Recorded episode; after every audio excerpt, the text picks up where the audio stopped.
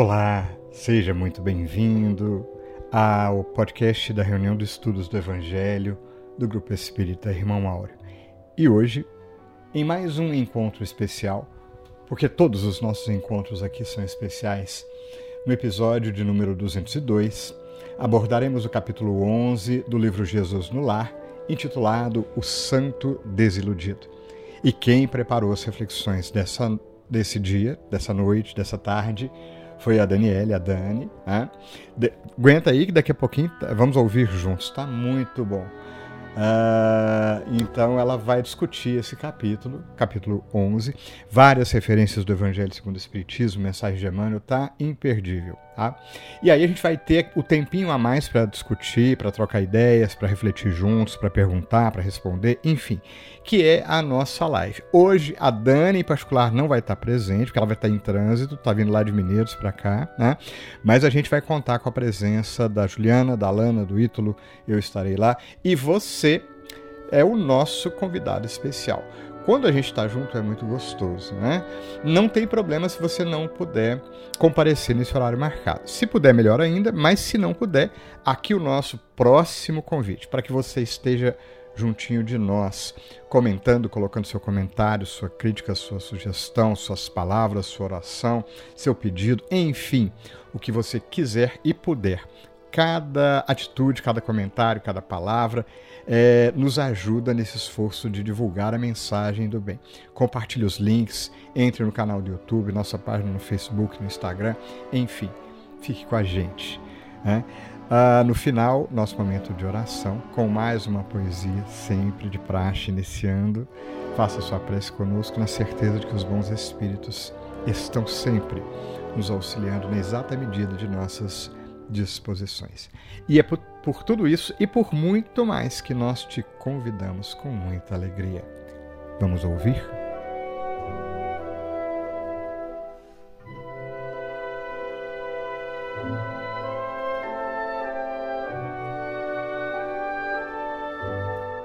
Olá, amigos do GEA. Na data de hoje, nós vamos discutir um pouquinho do capítulo 11, esse capítulo chamado Santo Desiludido, do livro Jesus no Lar, do espírito Neio Lúcio. Bom, nesse capítulo nós vemos aí um personagem que foi tido aí como matador da coragem e da esperança dos outros companheiros. Ele foi tido depois da morte dele, após o desencarne, como se fosse um assassino. E esse assassino, na verdade, era um assassino não de pessoas em si, mas um assassino da coragem e da esperança das outras pessoas. Esse capítulo mostra para nós aqueles que depositam uma devoção excessiva em cima de suas crenças, em cima de suas religiões. E nesse caso, o santo desiludido, ele preferiu se isolar-se, se eximindo né, de toda prática que ele poderia fazer em favor do bem e em favor dos outros. Lá no Evangelho segundo o Espiritismo, fala o seguinte: que cada criatura tem o caminho que lhe é próprio. E lá no capítulo que fala sobre as, a fé sem obras, mostra o tanto que é complicado você seguir uma fé se você não tem as obras concretas. Nesse pretexto de servir a Deus, esse personagem do dia de hoje resolveu se intitular ali um sábio dos conhecimentos divinos, mas pouco ele sabia. Na verdade, a gente pode chamá-lo, né, se nós formos pensar em algumas das leituras do evangelho, dentro daqueles daquele capítulo dos falsos profetas, né? Que vem com as desculpas, né, de conquistar o paraíso. Desculpas que também todos nós, né, já escutamos bastante lá na história, que eram que era vendido na época das igrejas, esse paraíso que era comprado, comprado por dinheiro e comprado por orações, comprado por devoções. Mas essa ideia de condenação, ela está muito vinculada à nossa moral. E essa moral que é justamente trazida para nós pensarmos nesse capítulo aí do Santo Desiludido. Por que será que esse capítulo é intitulado Santo Desiludido? Ele era tido como santo pelas outras pessoas. Ele resolveu se isolar-se, ele ficou como uma figura em que era como se fosse o sabe tudo. E as pessoas iriam iam procurar ele na tentativa de receber então uma orientação para suas ações. Só que na verdade, ele acabava desencorajando todos eles das decisões, ao invés de instruí-los para fazer no bem, no caminho do bem, tudo aquilo em que era procurado. Esse santo desiludido, ele procurava o quê? Ele achava que toda todas as respostas estavam simplesmente nas orações dele. Que ele ficando lá, enclausurado no canto dele, fazendo orações, tudo iria acontecer como se fosse uma mágica. E na verdade não é bem assim. Lá na parábola da figueira fala o seguinte: a figueira que secou é o símbolo dos que apenas aparentam propensão para o bem, mas que na realidade nada de bom produzem, dos oradores que mais brilho têm do que solidez. Parece bastante com o nosso personagem do dia de hoje, né? Todas as doutrinas carentes de base sólida. Guardai-vos dos falsos profetas que vêm ter convosco, cobertos de peles de ovelha e que por dentro são lobos rapaces. O que, que quer dizer essas passagens que a gente encontra lá no Evangelho? Muitos desses oradores que se apresentam, é, desses personagens, que aparece ao longo da nossa história, né, da nossa da, dentro da história da humanidade, eles vieram com muitas promessas bonitas, mas pouco trabalho, poucas obras. E a gente sabe que se conhece o homem de bem pelo, pelas suas obras. E a gente sabe que a gente também só colhe aquilo que a gente plantou. E isso se for plantado. Tende cuidado para que alguém não vos seduza, também está escrito lá nesse capítulo do Evangelho, porque muitos virão em meu nome dizendo eu sou Cristo e seduzirão a muitos. Então, se alguém vos disser o Cristo está aqui ou está ali, não acrediteis absolutamente. Lá também no Evangelho, nas, na instrução dos Espíritos, eles falam o seguinte: o primeiro sempre é humilde e modesto. Como que a gente vai saber diferenciar os verdadeiros é, colaboradores do bem, né? O primeiro é humilde e modesto. O segundo, que são aqueles que estão escondidos aí, né, cobertos da pele de ovelha, mas que por dentro são lobos, né? São orgulhosos e cheios de si. Acreditam ser donos da verdade. Então, eles têm respostas prontas, né, para as indagações. Acredita que estão certos. Olha o que aconteceu com o nosso personagem de hoje. Ele tinha certeza absoluta de que ele alcançaria o céu, assim como os fiéis que o procuravam. Eles tinham certeza absoluta, né? Fala lá no capítulo que ele iria direto para o céu. Quando ele se vê numa região não muito esperada, ele fica em dúvida, né? O que, que será que ele fez de errado, já que ele estava lá isolado em orações, né? Ligados a Deus, né? Ligado a Deus, a Jesus achando que ele estava fazendo um bem enorme. Ele estava justamente fazendo o que fala no início do capítulo.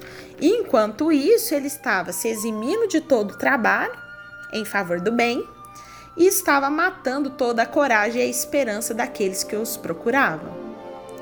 E lá no final do capítulo, Jesus fala que isso é um grave erro.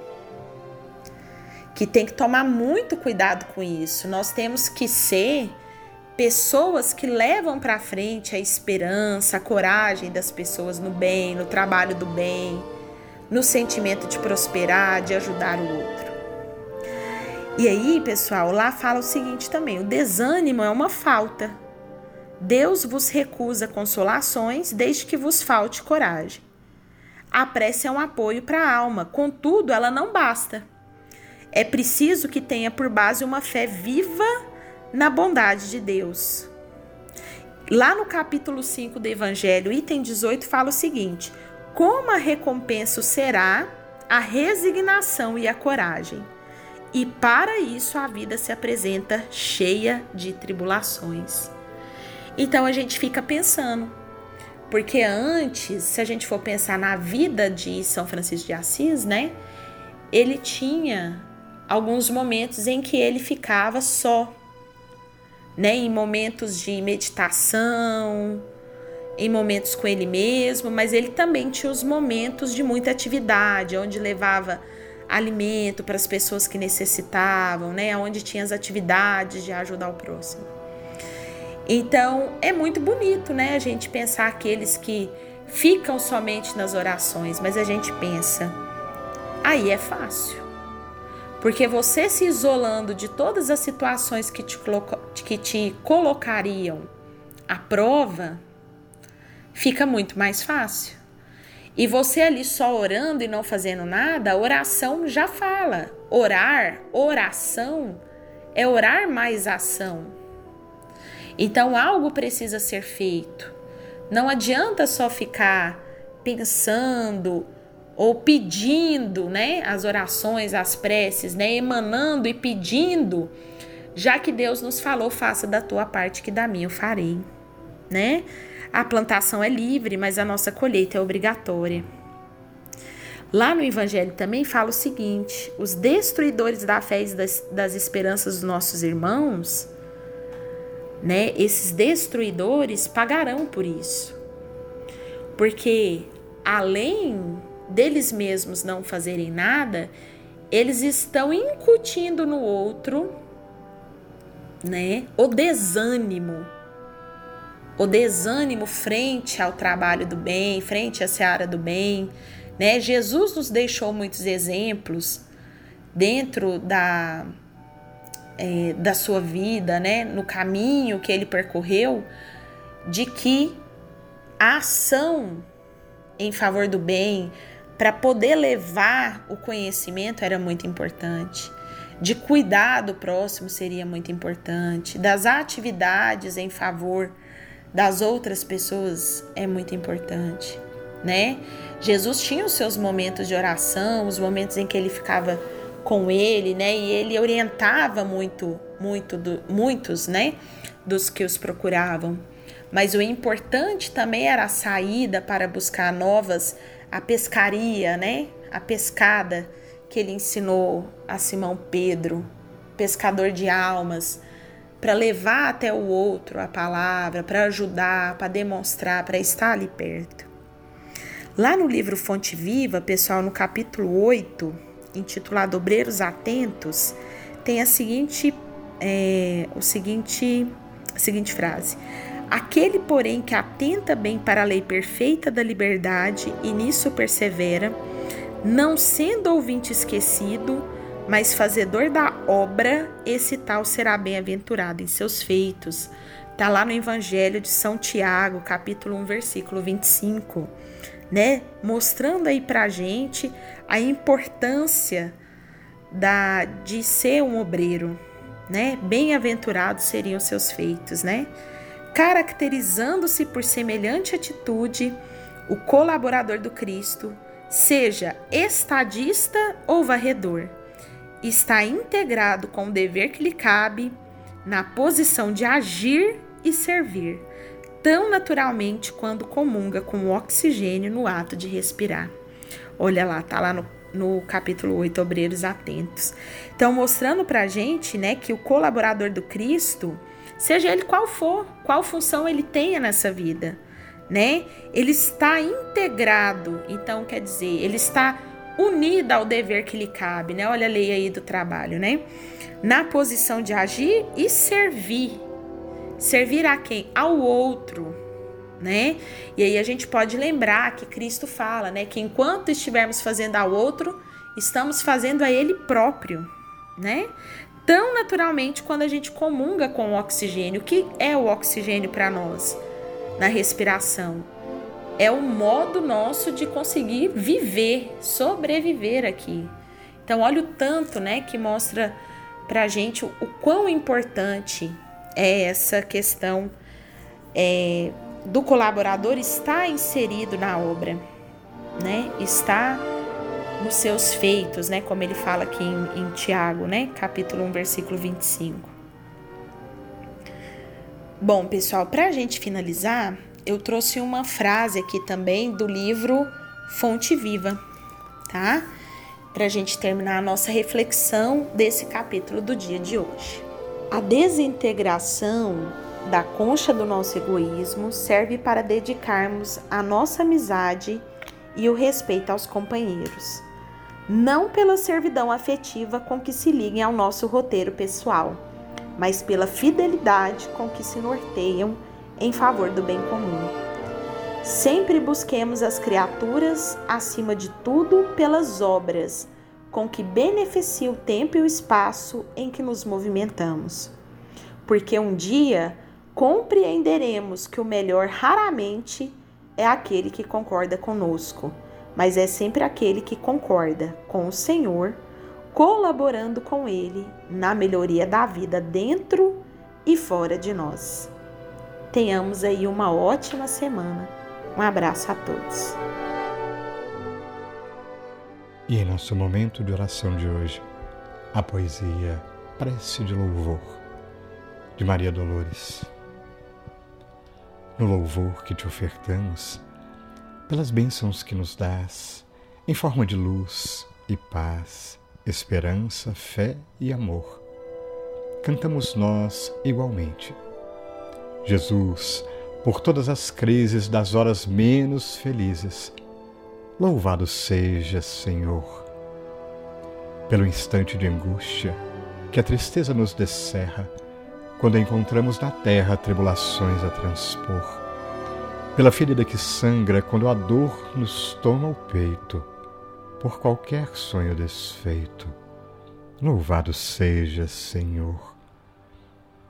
Pelas fadigas da luta que travamos dentro de nós, quando nos vemos a sós, varando sombra e amargor pelos calvários da vida, pela cruz com que nos levas vencendo provas e trevas. Louvado seja, Senhor. Louvado seja, Senhor Jesus. Pois que reconhecemos nos apontamentos da poetisa, na lição do autor espírita. E nas bênçãos das vibrações do teu Evangelho, as tuas mãos amorosas, mensageiras do amor divino, conduzindo-nos pelos caminhos da vida. E se seguimos por caminhos de dor, ajuda-nos, Jesus, a reconhecer a necessária reconstrução do nosso espírito e do nosso sentimento. Se a luta e o trabalho nos chama, ajuda-nos a reconhecer Jesus, as bênçãos divinas renovando oportunidades de aprendizado e de crescimento aos nossos corações. Mas, sobretudo, mestre amigo, não nos deixe esquecer a tua lição profunda do reconhecimento de que Deus está em toda parte, em cada acontecimento e que também vibra profundamente no âmago do nosso espírito, em vibrações de luz que nos fortalecem para a vida, não importando quais sejam as situações exteriores. Por isso, mestre amigo, reconhecemos as tuas palavras de que vieste ao nosso lado para nos trazer ânimo, fortalecimento e vida. E por tudo isso, te agradecemos de coração. E como bons aprendizes teus, agradecemos ao mais alto por tua presença, pela presença dos bons espíritos e pela presença de inúmeros corações que trilham conosco as estradas da vida. Gratidão profunda, Jesus. Graças te damos, Pai maior, Deus, pela vida, pelas oportunidades, por tanto amor. Que assim seja.